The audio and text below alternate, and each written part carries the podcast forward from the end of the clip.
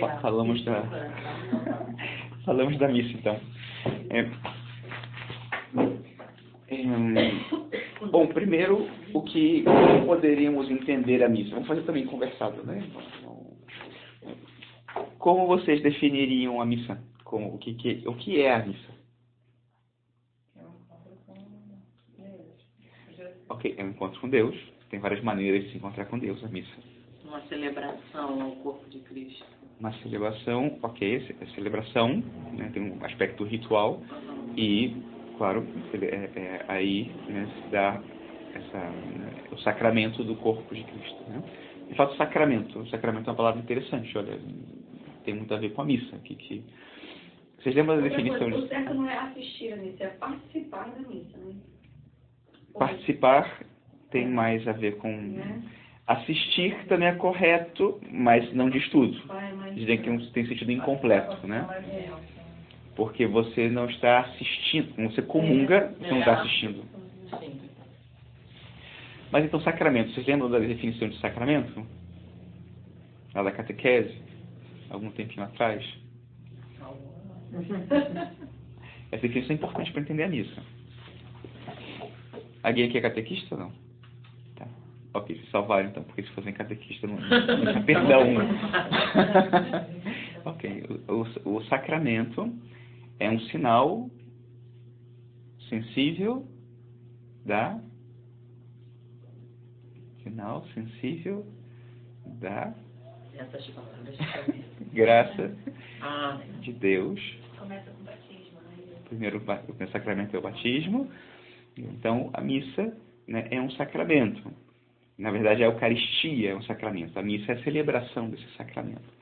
Então, a Eucaristia é o- é um sacramento. O sacramento é um sinal sensível da graça de Deus que realiza ou que produz. Bom, já, já bastaria entender a primeira parte, né? Mas uma outra parte para ajudar a entender ainda mais profundamente, né?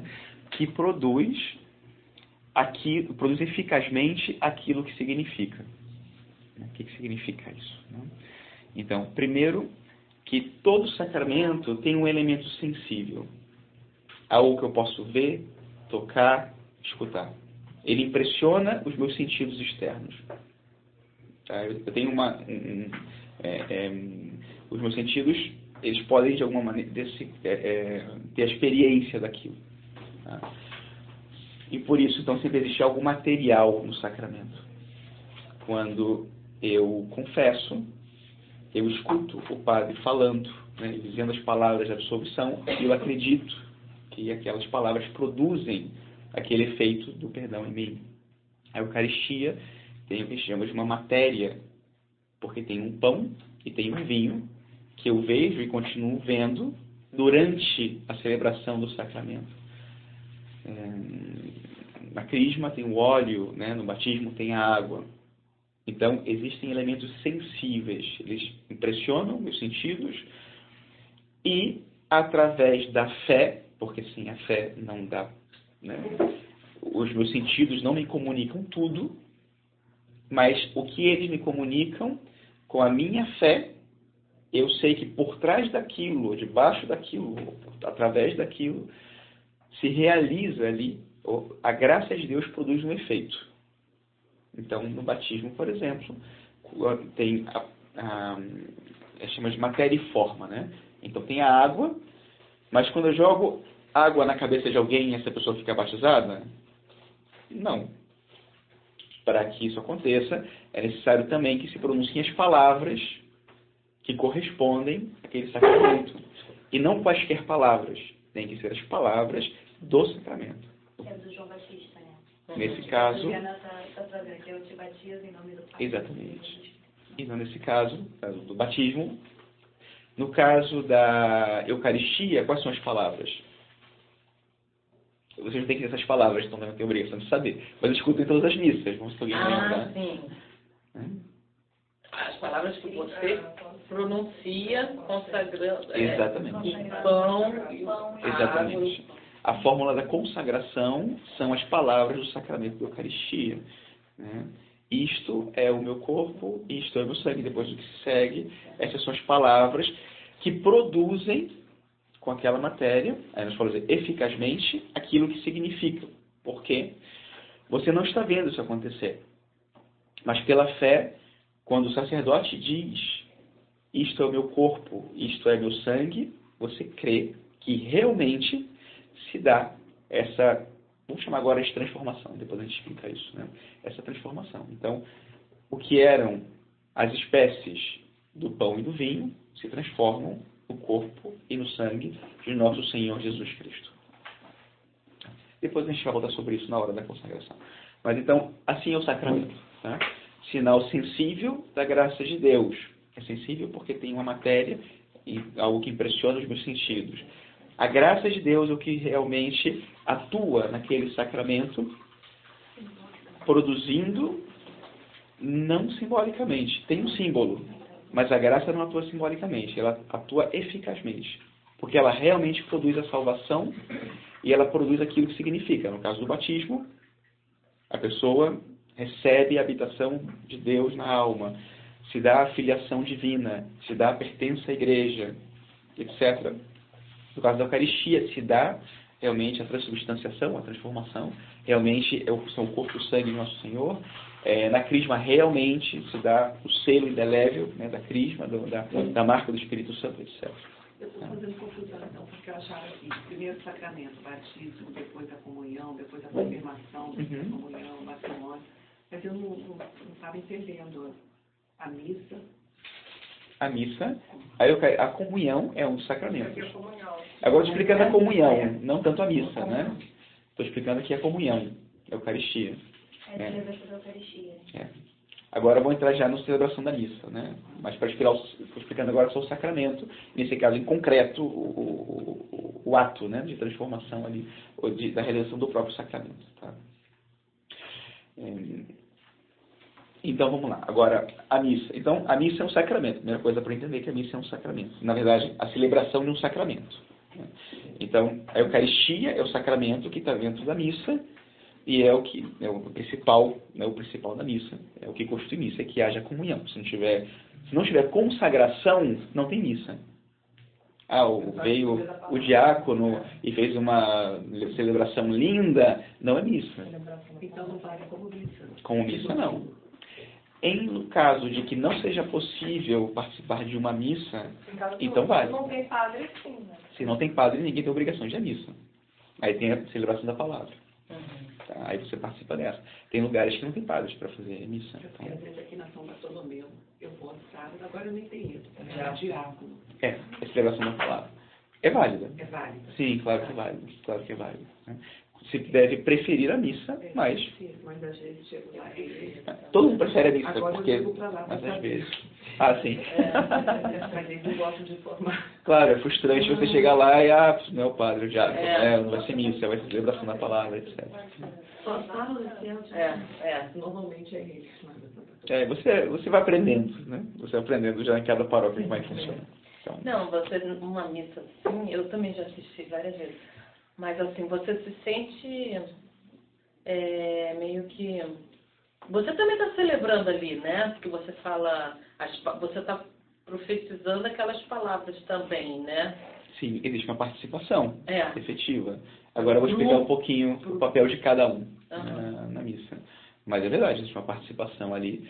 E vocês sabem que pelo batismo nós todos somos sacerdotes, profetas e reis. Então, na Eucaristia, é claro, não se dá a missa sem o sacerdote é, ordenado. Mas todos temos também uma participação nesse sacerdócio de Cristo. E, e- e isso é o que faz que a missa seja tão grande para a gente. Né? É, Cumprido. enfim, não, grande no sentido de profunda, Ah, né? tá. de, de maravilhosa. Porque não é uma mera assistência. Existe uma participação efetiva ali, né, nesse, nesse sacerdócio também. Mas, claro, que depende do ministro ordenado que representa o povo diante de Deus também. Eh, Isso, inclusive, ajuda a entender por que antigamente o padre celebrava de costas. Uhum. Em certo sentido, ele não estava de costas para o povo. Ele estava junto com o povo.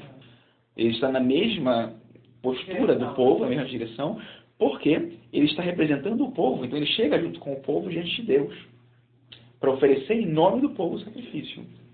Então não é que ele não gosta do povo, despreza e vira de costas. Não, não. Ele, é todo o contrário. Ele está junto com o povo, como ministro, oferecendo né, a Deus a, a Eucaristia. Enfim. Então, sacramento. É, celebração desse sacramento. Ok. Agora, é, é a celebração do sacramento e é a celebração do mistério. Porque o que representa esse sacramento, ou até melhor, o que é esse sacramento? O que, acontece sobre o altar quando o sacerdote celebra? Quando ele está consagrando o corpo e o sangue de Cristo, o que, que está acontecendo sobre o altar? Ok, é uma transformação, sim, mas é, está, está acontecendo um mistério ali que já aconteceu. ele está, certo dito, reproduzindo, a palavra que a gente usa, né? Ele está atualizando um evento único na história. Que evento é esse que ele está atualizando sobre o altar? O que está acontecendo sobre o altar? O mesmo gesto Jesus na última ceia tocar. Isso é, isso é uma reprodução, ou isso é uma repetição dos gestos. O, o, padre ele está reproduzindo os mesmos gestos de Jesus. Mas reproduzindo esses gestos, ele está produzindo algo. A ressurreição? Não. A ressurreição vem depois. Na verdade, a ressurreição também acontece. Mas qual é o, o evento central ali? Isso também se dá, mas antes, depois de eu falar disso, o que se dá é, é uma atualização do sacrifício único redentor de Cristo. A missa tem um caráter de sacrifício, de oferta. Depois a gente vai ver aqui de que maneira nós participamos disso. Mas o que acontece na missa é exatamente o que aconteceu sobre o Calvário. É a mesma coisa.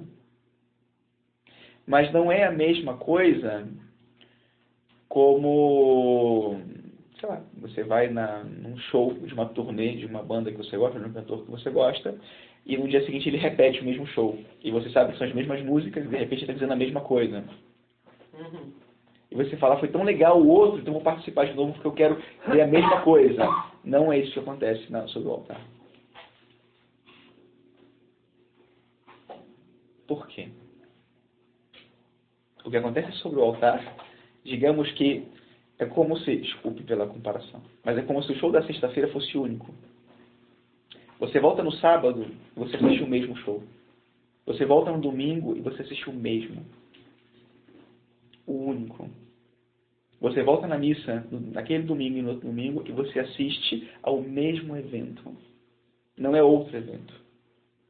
Não é o sacerdote imitando o que ele fez na semana anterior. Sim, as palavras e os gestos, sim, ele está repetindo. Mas o que está produzindo é algo único, que só aconteceu uma vez, e que se está atualizando cada vez que ele repete aquelas palavras e aqueles gestos. A nossa redenção, ela foi alcançada por nosso Senhor Jesus Cristo, o Filho de Deus, através da sua vida e através, sobretudo, do seu sacrifício. Toda a sua vida é sacrifício e culmina na cruz, com a oferta, a entrega direta da sua vida. O sacrifício do Calvário, a morte de Cristo, a sua paixão, é o que acontece sobre o altar, mas não é outra vez. É a mesma. É como se a gente tivesse uma máquina do tempo. A gente entrou numa máquina do tempo para presenciar a mesma coisa, o mesmo evento, o mesmo sacrifício. Se vocês verem a carta aos Hebreus, no, por exemplo, no capítulo 5, vocês encontram aí né, essa, essa reflexão sobre o que é o sacrifício de Cristo. Que durante o Antigo Testamento, o povo de Israel, os sacerdotes, ofereciam né, os touros e ofereciam os vários sacrifícios, uma e outra vez, pelos pecados do povo nosso Senhor suprime tudo isso para oferecer o único sacrifício que de uma vez por todas sem a necessidade de que você nunca mais na história precise sacrificar os bodes, os touros, etc., etc., pela nossa salvação. De uma vez por todas. Ali concluiu a obra da redenção. Acabou. Estamos todos redimidos. O que acontece sobre o altar é entrar nessa máquina do tempo. É a atualização do sacrifício. O único sacrifício. Não é para entender, é para a gente acreditar. Não é uma coisa compreensível. Tá? Fiquem tranquilos. Né? A gente aqui pede o dom da fé por acreditar nisso. Tá? Então, enfim, essencialmente isso é a missa. Tá? E a missa depois tem sacrifício, é, tem, tem caráter de sacrifício, ele tem um caráter de, é, por isso também, de expiação, é, de adoração, de louvor, de hum, é, também de, de, de, ceia, porque nos alimentamos também. Essa parte é importante, nós tomamos desse alimento. Tá? Cristo quis que nós participássemos dessa maneira, né, da, também da, da, da ceia eucarística. Entrega também. Tipo entrega. E também entrega, isso.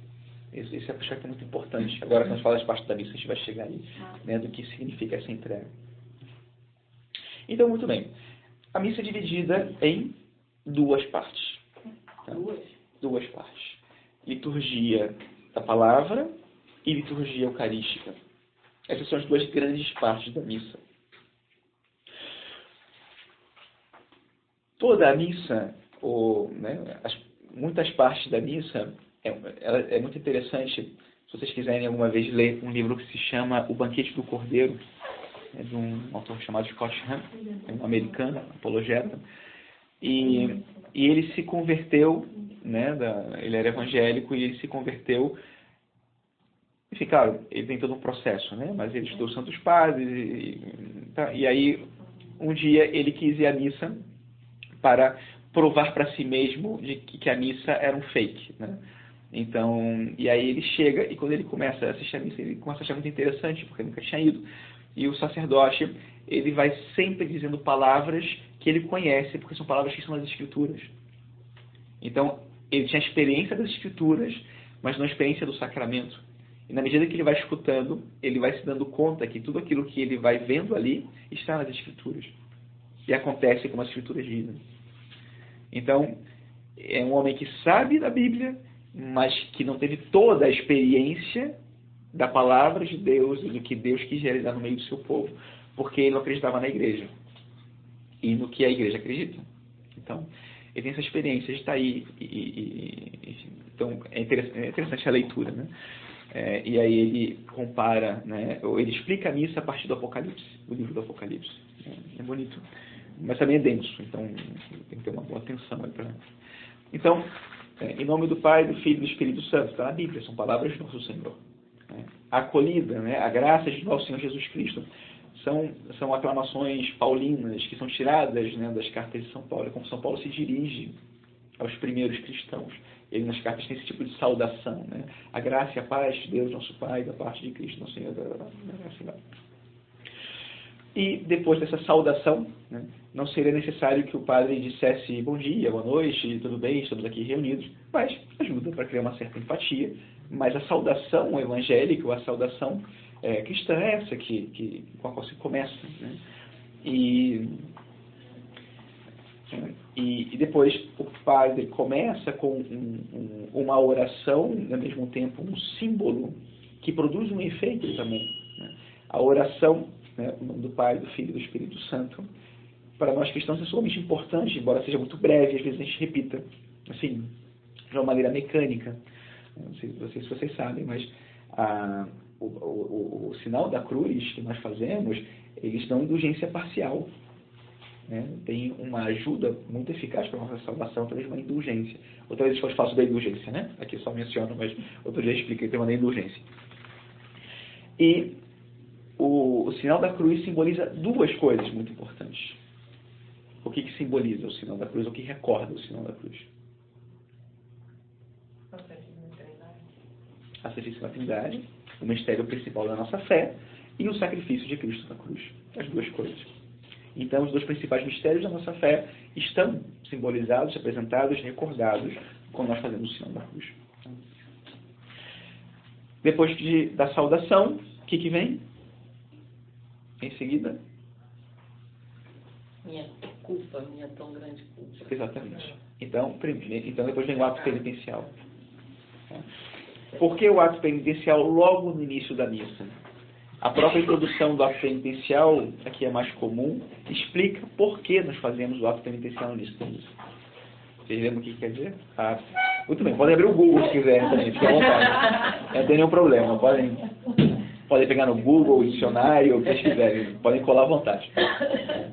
Na prova não vou poder colar, mas agora. Okay. Então o sacerdote começa dizendo, irmãos e irmãs,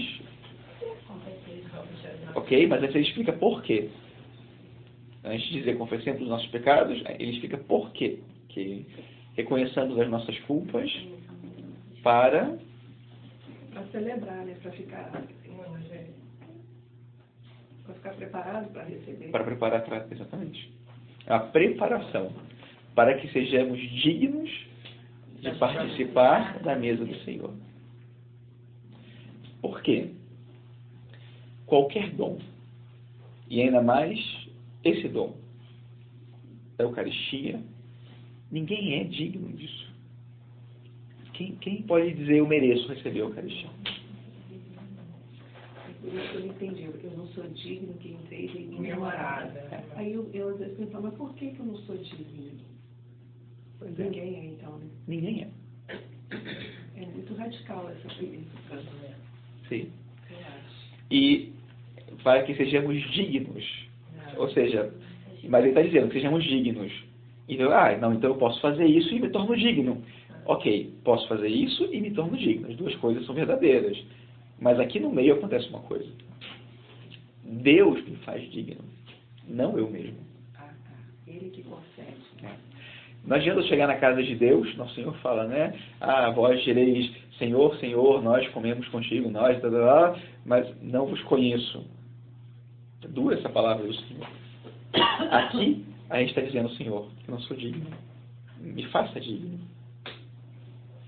Então, ele, pelo que vai acontecer depois, né?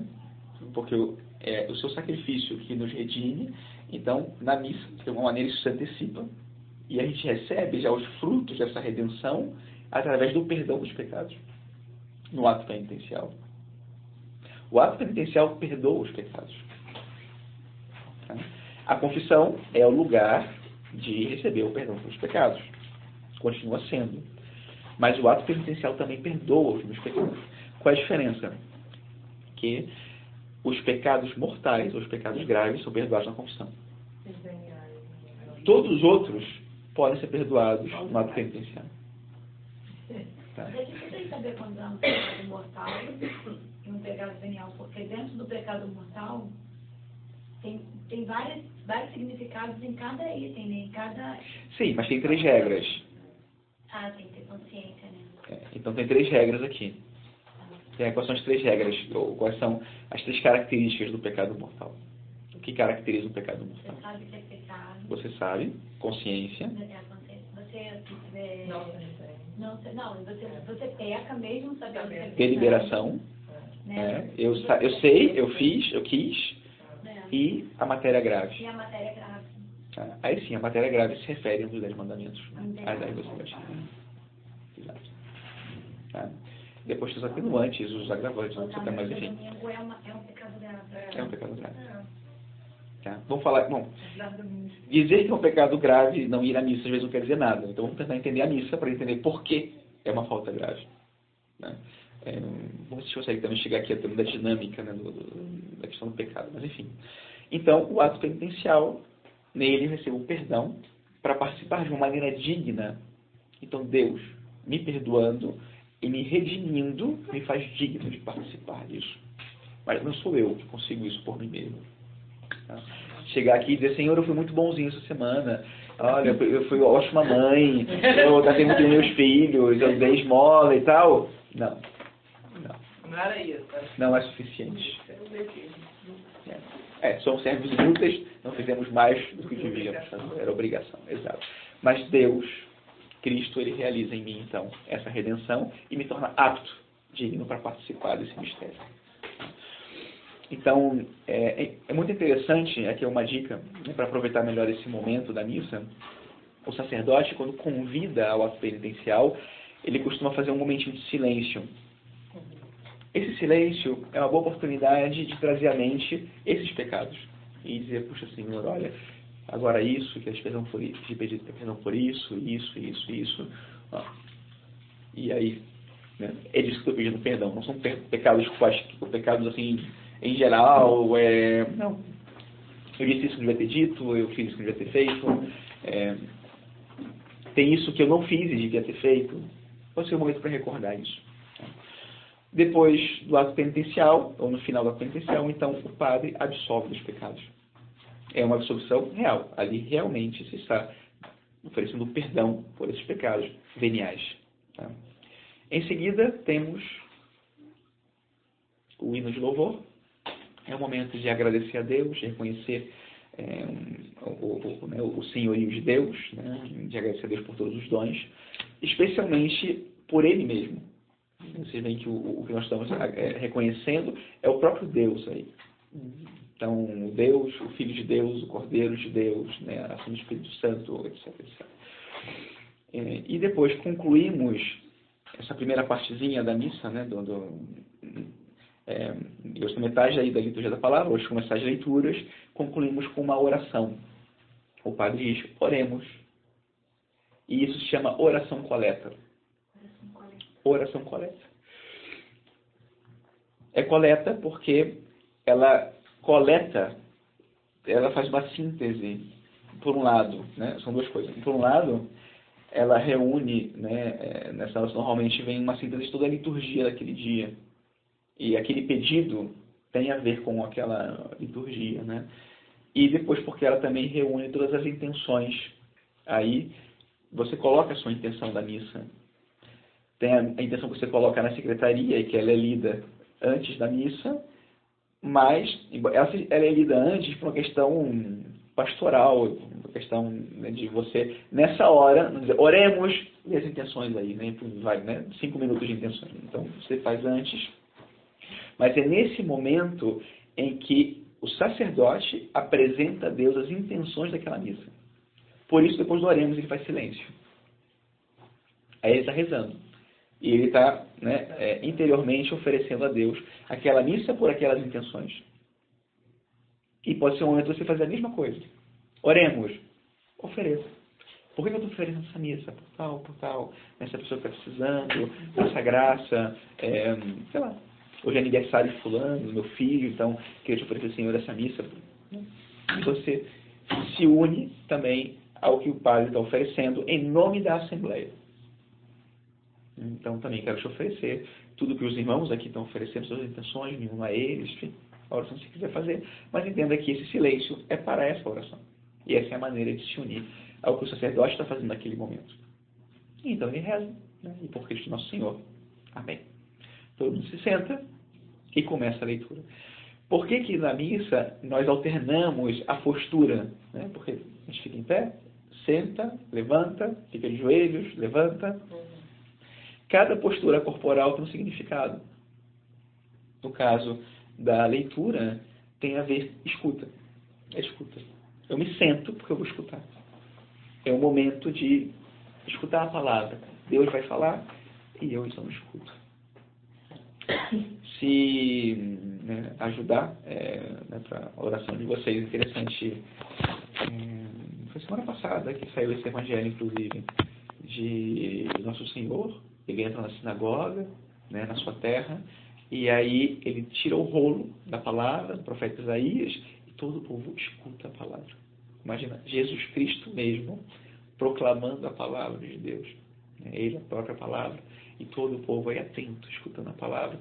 Porque depois de dizer a palavra que ele mesmo né, proferiu, e que foi escrita através do autor sagrado, ele vai explicar aquela palavra. É incrível, né?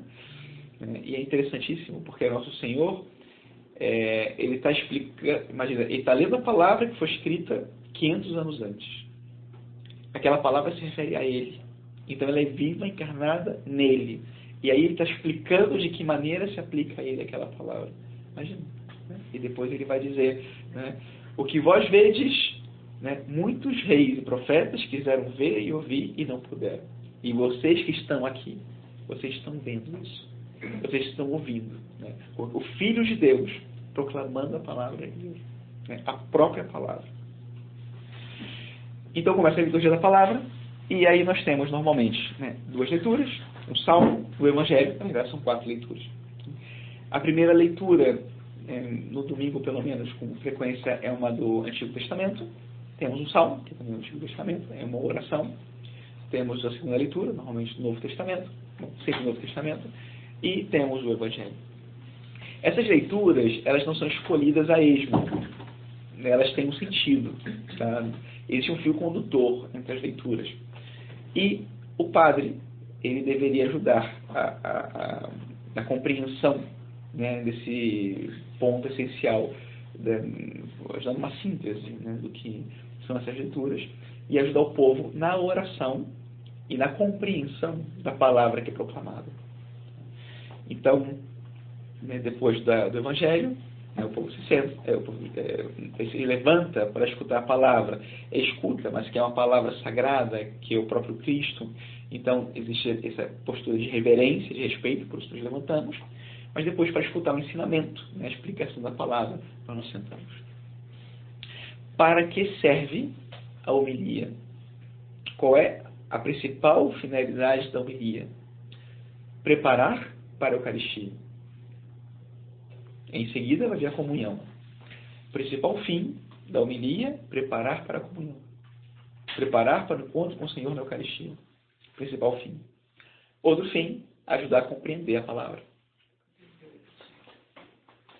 E depois, né, ajudar o povo também né, né a, a viver esse encontro com o Senhor, a intimidade com Deus, ajudar a conhecer melhor a Deus, a palavra de Deus, tá? tudo que, que corresponde a essa explicação o sacerdote deveria normalmente ou falar sobre a liturgia, ou seja, as leituras daquele dia, ou sobre o significado da festa que se celebra naquele dia.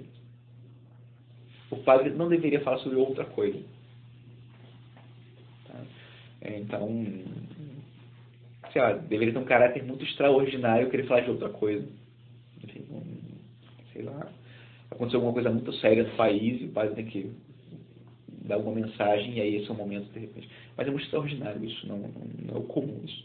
É um padre que todo domingo nunca fala do Evangelho, não, não, não deveria ser. Né? Então temos aí essa liturgia da palavra.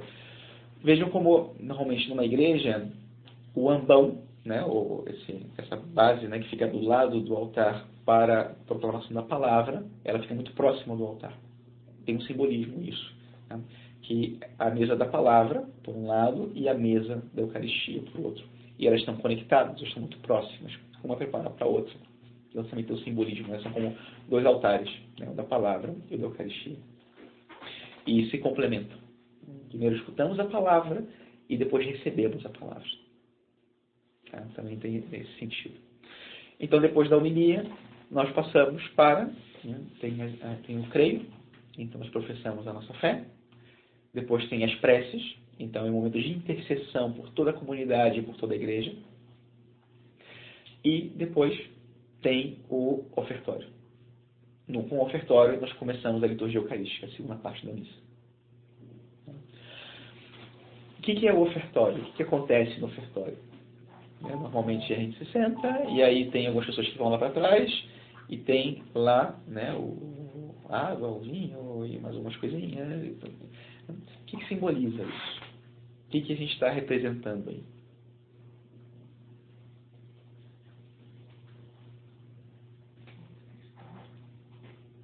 Ofertório é um momento de oferecer, oferecer né? ofertar. O que, que a gente está oferecendo aí? Oi? É o momento que a gente né, que ele leva as nossas, as nossas intenções, os nossos pedidos, o nosso agradecimento. Sim, também. Mas, sobretudo, duas coisas. Primeiro, quem está na procissão está levando o que vai ser apresentado sobre o altar. Então são as espécies, como a gente chama, né?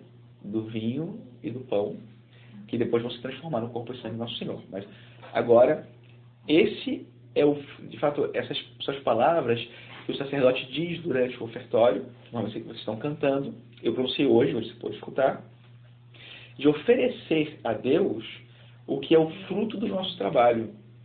Porque alguém produziu aquele vinho. E alguém plantou aquele trigo, transformou naquele pão. Então, existe uma colaboração humana ali, que é importante para Deus, e sem ela não se dá o sacrifício da Eucaristia. Não é, de um, não é do nada que Cristo produz aquilo. É depois de que nós trabalhamos, plantamos, colhemos, produzimos e colocamos esse fruto sobre o altar. E isso também simboliza a nossa própria vida. Quando aquelas duas, quatro pessoas estão levando em procissão né, o pão e o vinho, esse é o momento da gente também se unir espiritualmente a essas pessoas e depois ao sacerdote para colocar sobre a patena, que é aquele, né, aquela peça redonda de metal que fica sobre o altar, a nossa vida. Tem sentido, e aí está a participação na Eucaristia que eu coloco ali o que eu tenho. E o que eu tenho é a minha vida. O que eu tenho de mais precioso.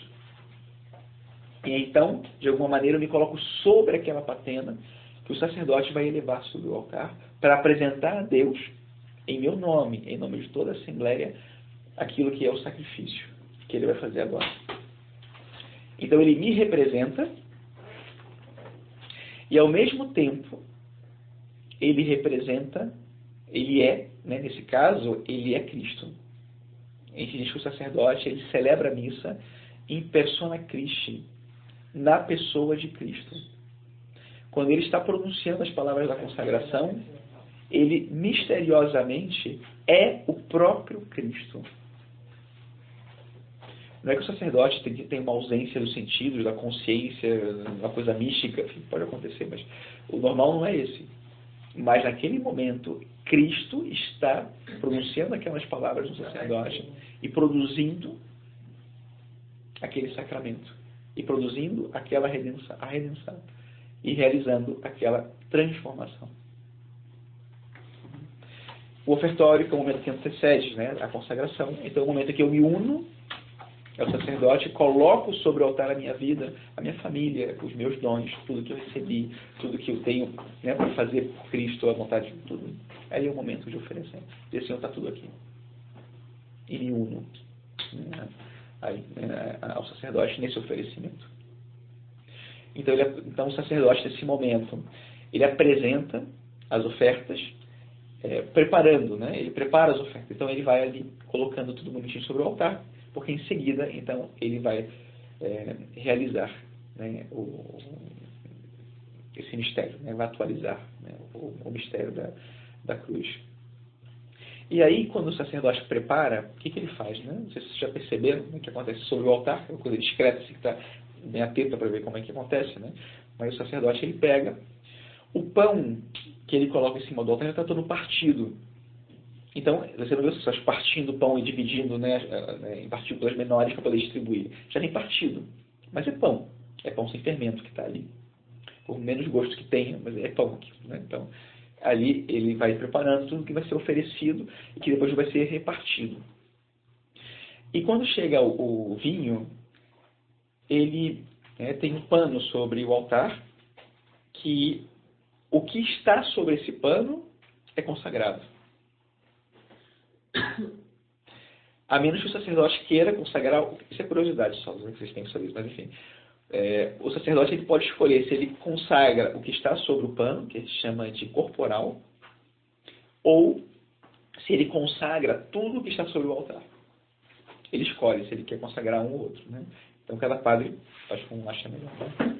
Mas claro, normalmente você deixa a oferta, a oferenda, né, as espécies só em cima do corporal. Então você coloca ali em cima e na hora de preparar o, vinho, você coloca o vinho, né, um pouco de vinho, e depois você coloca um pingo de água. Não sei se você tinha percebido isso. O padre coloca um pinguinho de água.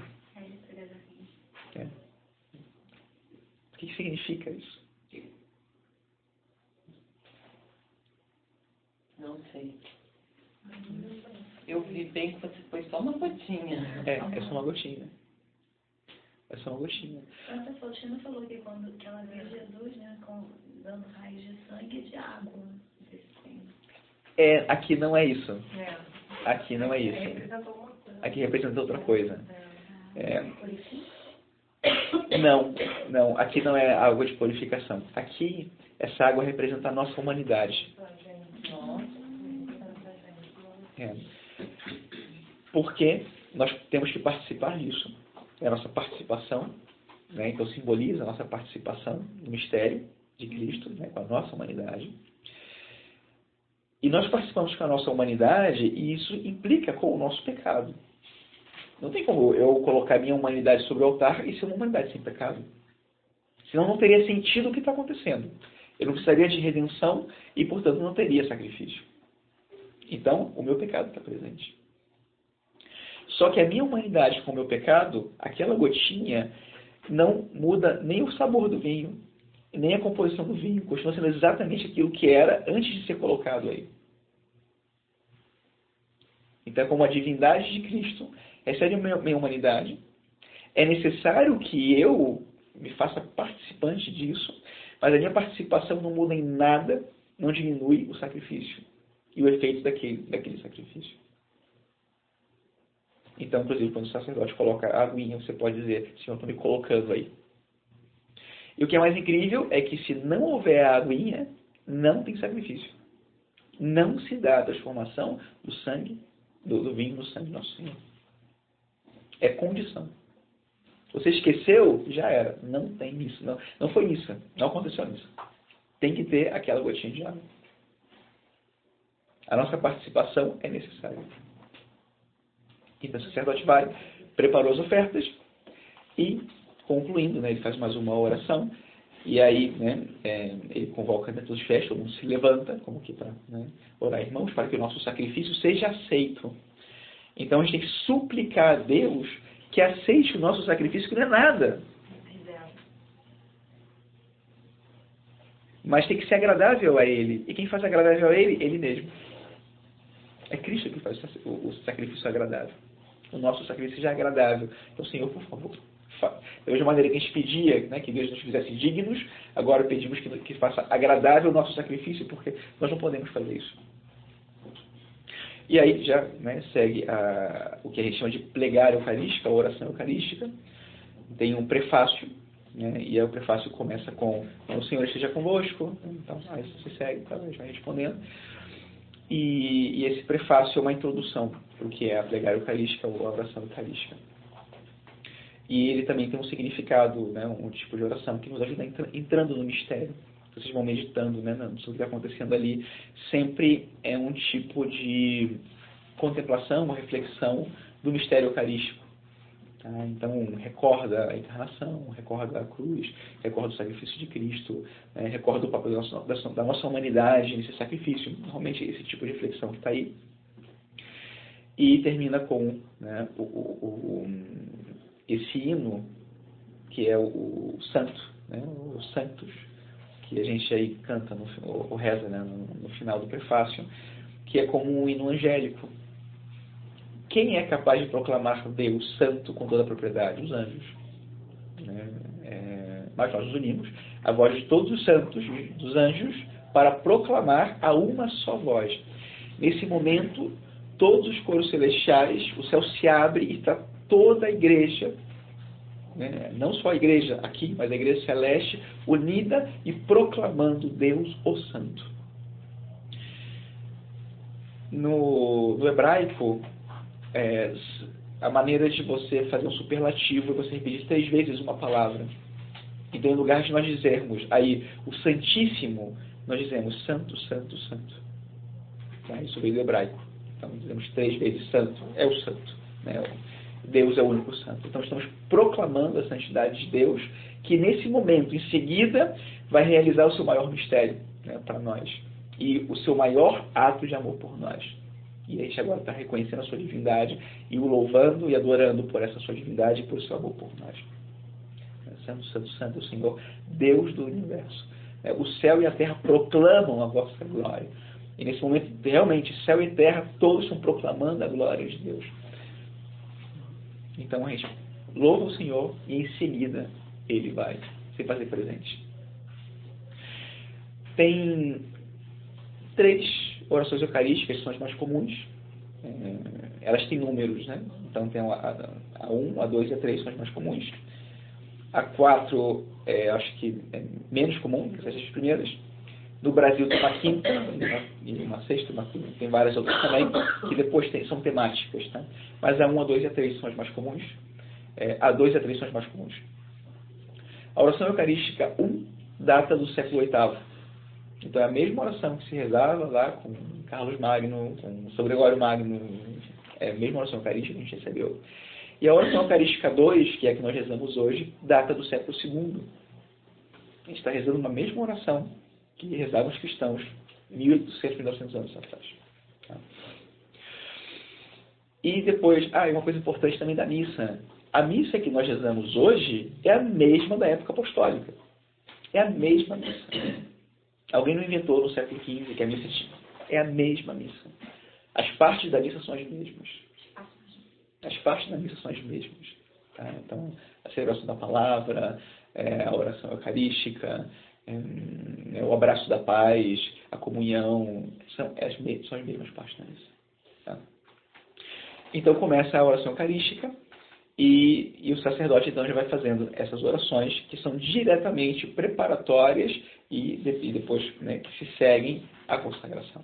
Tá? Então, é, aí voltando para a consagração, esse é o momento cume da missa, é o momento mais importante de todos, quando Deus se faz presente no meio do seu povo.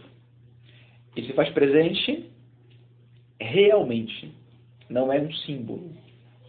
Não é que é, e de fato, essa foi uma experiência do Scott Hunter, como eu estava no início, né, desse, desse americano evangélico, que quando ele escutou dentro da missa as palavras: Isto é o meu corpo, isto é o meu sangue, dentro dele ele sentiu com força essa, é, esse feito né, de, de dizer: Nosso Senhor não disse isto simboliza o meu corpo, isto simboliza o meu sangue. Ele disse: Isto é e no original grego não tem um verbo.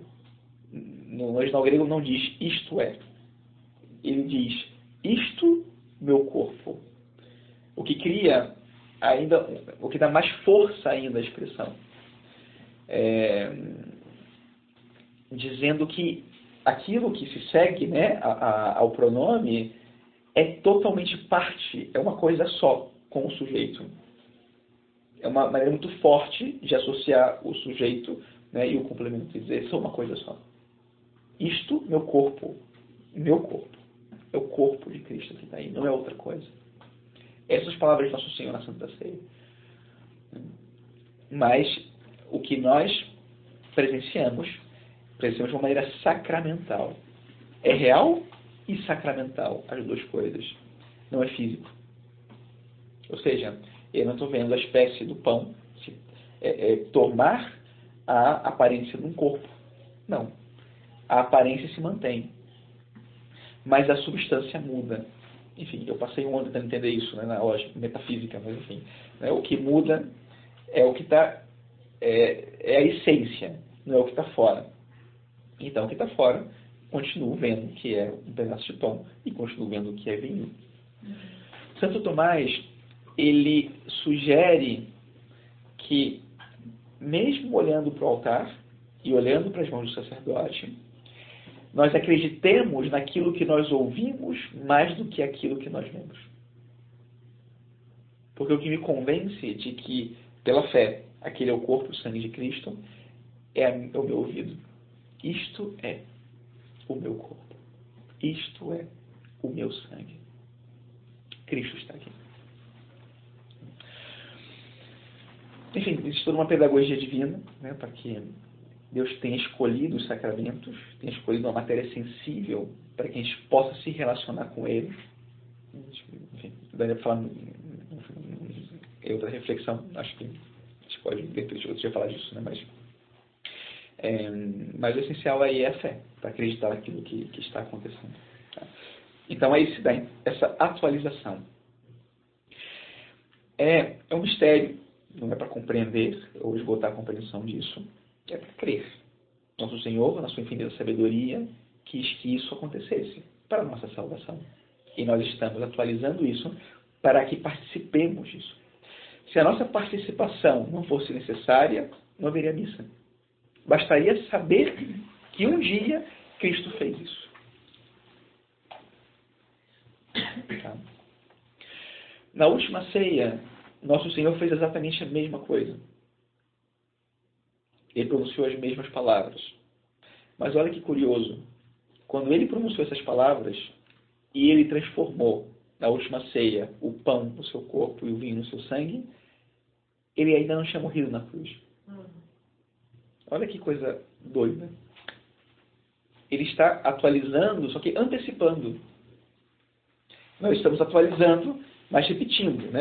fazendo de novo acontecer. Para ele, ele antecipou aquilo. De alguma maneira, é como se a partir daquele momento não tivesse mais volta. Ao longo da sua vida, né?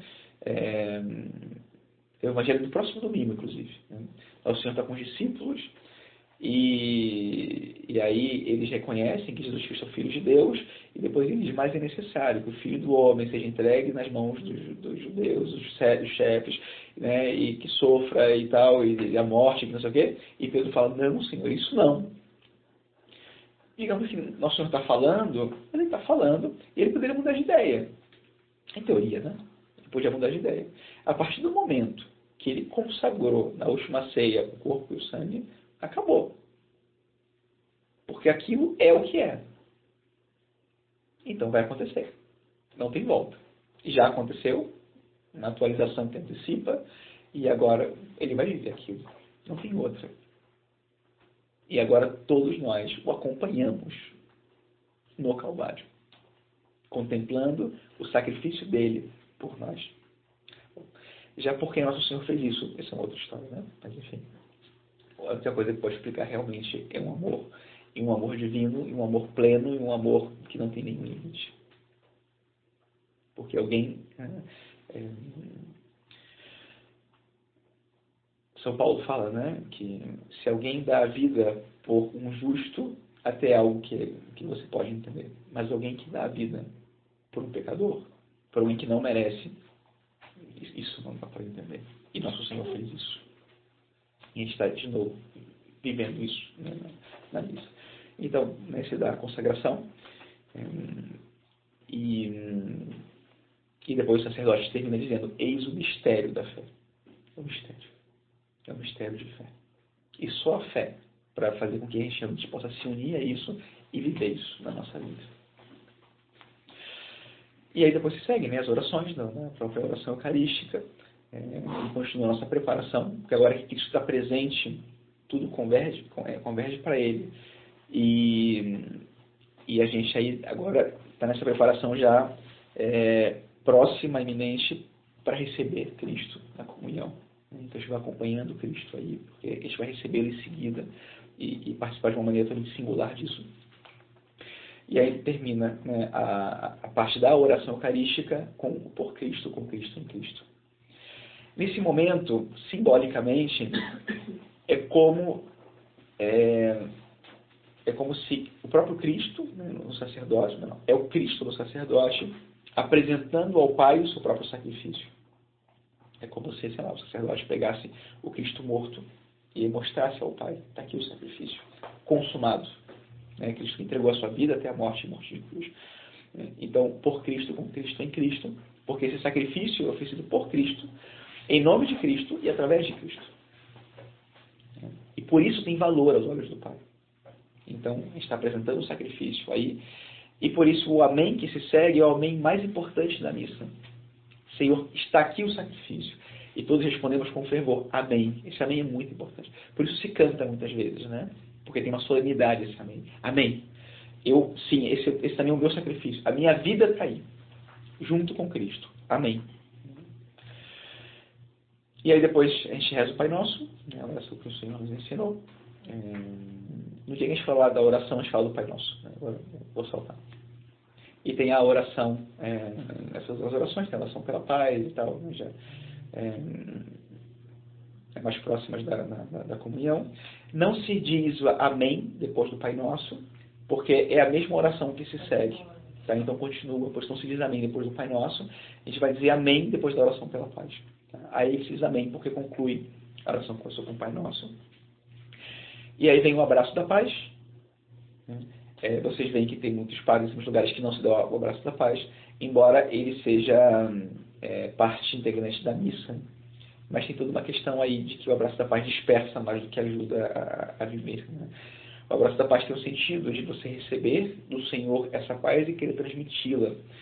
Mas quando você transmite, né? Como dá confusão, pô, já perdeu a paz. Então, às vezes é melhor não, né?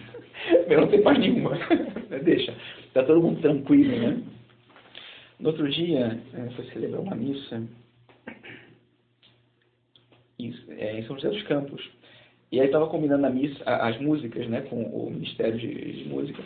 E aí o cara falou assim, é, aí eu perguntei, qual santo que você vai tocar? Aí o santo tinha uma guitarra forte assim e tal. Eu falei, cara, isso é uma coisa mais tranquila. aí ele ficou me olhando assim, falou assim, não, sabe, eu te explico, sabe o que é? Porque hoje a oração eucarística 2. Então, a gente vai rezar o prefácio, você vai rezar o santo, em seguida é a consagração. Você tocar dessa maneira, muito bonita, por sinal, mas, sabe, já quebrou o silêncio que a gente precisa para viver a consagração. Então, sabe, a gente tem que colocar uma, uma, uma música, um canto que, que, favoreça esse encontro silencioso, compenetrado, fervoroso com o Senhor. Então tinha que ser uma coisa bem isso. Aí eu falei assim, nossa, pai, é verdade, né? Então, às vezes, né? Quero te dar a paz. Já, já foi, né? Já, já, já, já foi. Né? Então, melhor em silêncio, compenetrados aí, tranquilos, sabe? Ok. Porque o, qual o sentido do abraço da paz? Você dá a paz, receber a paz e dar a paz para quem está do seu lado. Porque é um símbolo não é um momento de se mostrar para todo mundo que ama todo mundo, né? né? Aqui no Brasil, e não é o sentido desse abraço da paz. Então, às vezes, o padre prefere suprimir do que deixar a confusão toda, né? para se seguir já. Né? É. E aí já se segue o Cordeiro, Cordeiro de Deus. Cordeiro de Deus, de novo, né? tirado das Escrituras, e é o símbolo do sacrifício de Israel, porque esse é o sacrifício que Moisés oferece antes do povo sair do Egito. E é o sacrifício que depois vai sendo repetido ao longo né, da história do povo de Israel. E aqui está o sacrifício definitivo do próprio Cristo, que assumiu a figura do Cordeiro. Então, esse é o Cordeiro de Deus, né, que é o próprio Deus. Então, nessa palavra de São João Batista, no Evangelho de São João, que ele diz: Eis o Cordeiro de Deus, que tira o pecado do mundo. Nós vamos repetir essas palavras que se remetem ao sacrifício de Cristo. Então, é, nesse momento, né, é, repetimos essas palavras do Cordeiro e, e se conclui é, com é, o sacerdote apresentando né, ou mostrando a Eucaristia, o corpo e o sangue, as duas, né, os dois, e dizendo, né, é, é, o Cordeiro de Deus que tira o pecado do mundo. E aí nós dizemos, né, aí dizemos, Senhor, não sou digno de quem teve namorada, mas dizendo palavras seria salvo. Se nós prestássemos atenção, é que às vezes de repente a gente entra no, no modo mecânico, né, de, de repetir, ou às vezes a gente nem percebe que existe uma incoerência no final dessa oração, é, que é mais ou menos o seguinte, né? Essa palavra vem da Bíblia, né, do Evangelho, né? São as palavras né, do, do, soldado, do comandante romano, que disse, eu não sou digno de quem é a minha casa, mas diz uma palavra, o meu empregado será curado, né? será salvo. E nós agora nos atribuímos a nós mesmos, né? E serei salvo. E, e aí nós dizemos, né? Senhor, dizei uma palavra e serei salvo, e depois não tem resposta para isso. É como se nós ficássemos na expectativa de que algo fosse dito. Já pensaram nisso? Dizei uma só palavra e serei salvo. E silêncio. E não se diz mais nada. Você fala, ué, Cadê a palavra? cadê a palavra? Cadê essa palavra? A palavra está na mão do sacerdote. É a Eucaristia, é o Cristo. Cristo é a palavra. E nesse momento, ele está sob a forma do, do sacramento, do, do corpo e do sangue. Ali, essa é a palavra. E essa é a palavra que você vai receber. Essa palavra, ela já foi dita, mas não é suficiente escutar a palavra. É necessário receber a palavra, estar em comunhão com a palavra. Então vem a comunhão. E você vai receber a palavra. E então, se vai produzir a redenção, ou se vai aplicar, né, porque não é produzir redenção, mas se vai aplicar os frutos da redenção e se vai né, também é, se dar uma transformação. A transformação da consagração nós chamamos de transubstanciação. É uma palavra difícil. Porque a melhor palavra que encontraram para dizer que o corpo, o pão e o vinho se transformam em corpo e sangue sem perder a aparência. Ou seja, a única coisa que muda é a substância, mas a forma fica igual. Então é transubstanciação. Transformação seria que o copo virasse um celular, sei lá. Transformação completa. Não, transubstanciação, mudança de substância, não da aparência. E aí, nesse momento, é, nós vamos então comungar, vamos receber, né?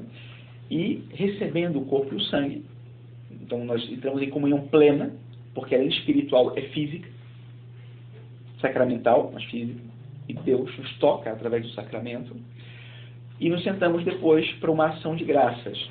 É o momento de agradecer a Deus por esse dom, o maior dos dons, o próprio Cristo. Mas também nesse momento se dá uma transformação. Porque no meu silêncio, no meu encontro com o Senhor, nessa oração, que eu posso pedir o que eu quiser, e dizer o que eu quiser, agradecer o que eu quiser, o mais importante não é o que eu estou dizendo, mas é o que Deus está fazendo. Aí é o momento de deixar que Deus, por dentro, vai me transformando. Não é o que Ele me diz, não é o que eu sinto, é o que Ele está produzindo dentro de mim. Santo Agostinho diz que normalmente, normalmente, em todos os casos, quando você consome um alimento, o que acontece? O seu corpo assimila o alimento. Então o alimento se transforma no seu corpo. Ele te dá energia, te dá gordura, te dá força, te dá. Na Eucaristia acontece o contrário. Você é assimilada por aquele que você consome. O alimento transforma você num alimento. E, e Deus produz em você uma semelhança mais perfeita do Filho, do próprio Cristo. Esse é o efeito da Eucaristia. E quem não recebe o alimento naquele dia, por exemplo? Porque tem como. É, a Eucaristia é o sacramento dos vivos. Não, o efeito não pode ser o mesmo. Pelo menos, enfim, quando nós falamos dos sacramentos da igreja e da salvação na igreja, também faz uma distinção que é importante. O seguro da salvação é receber o sacramento.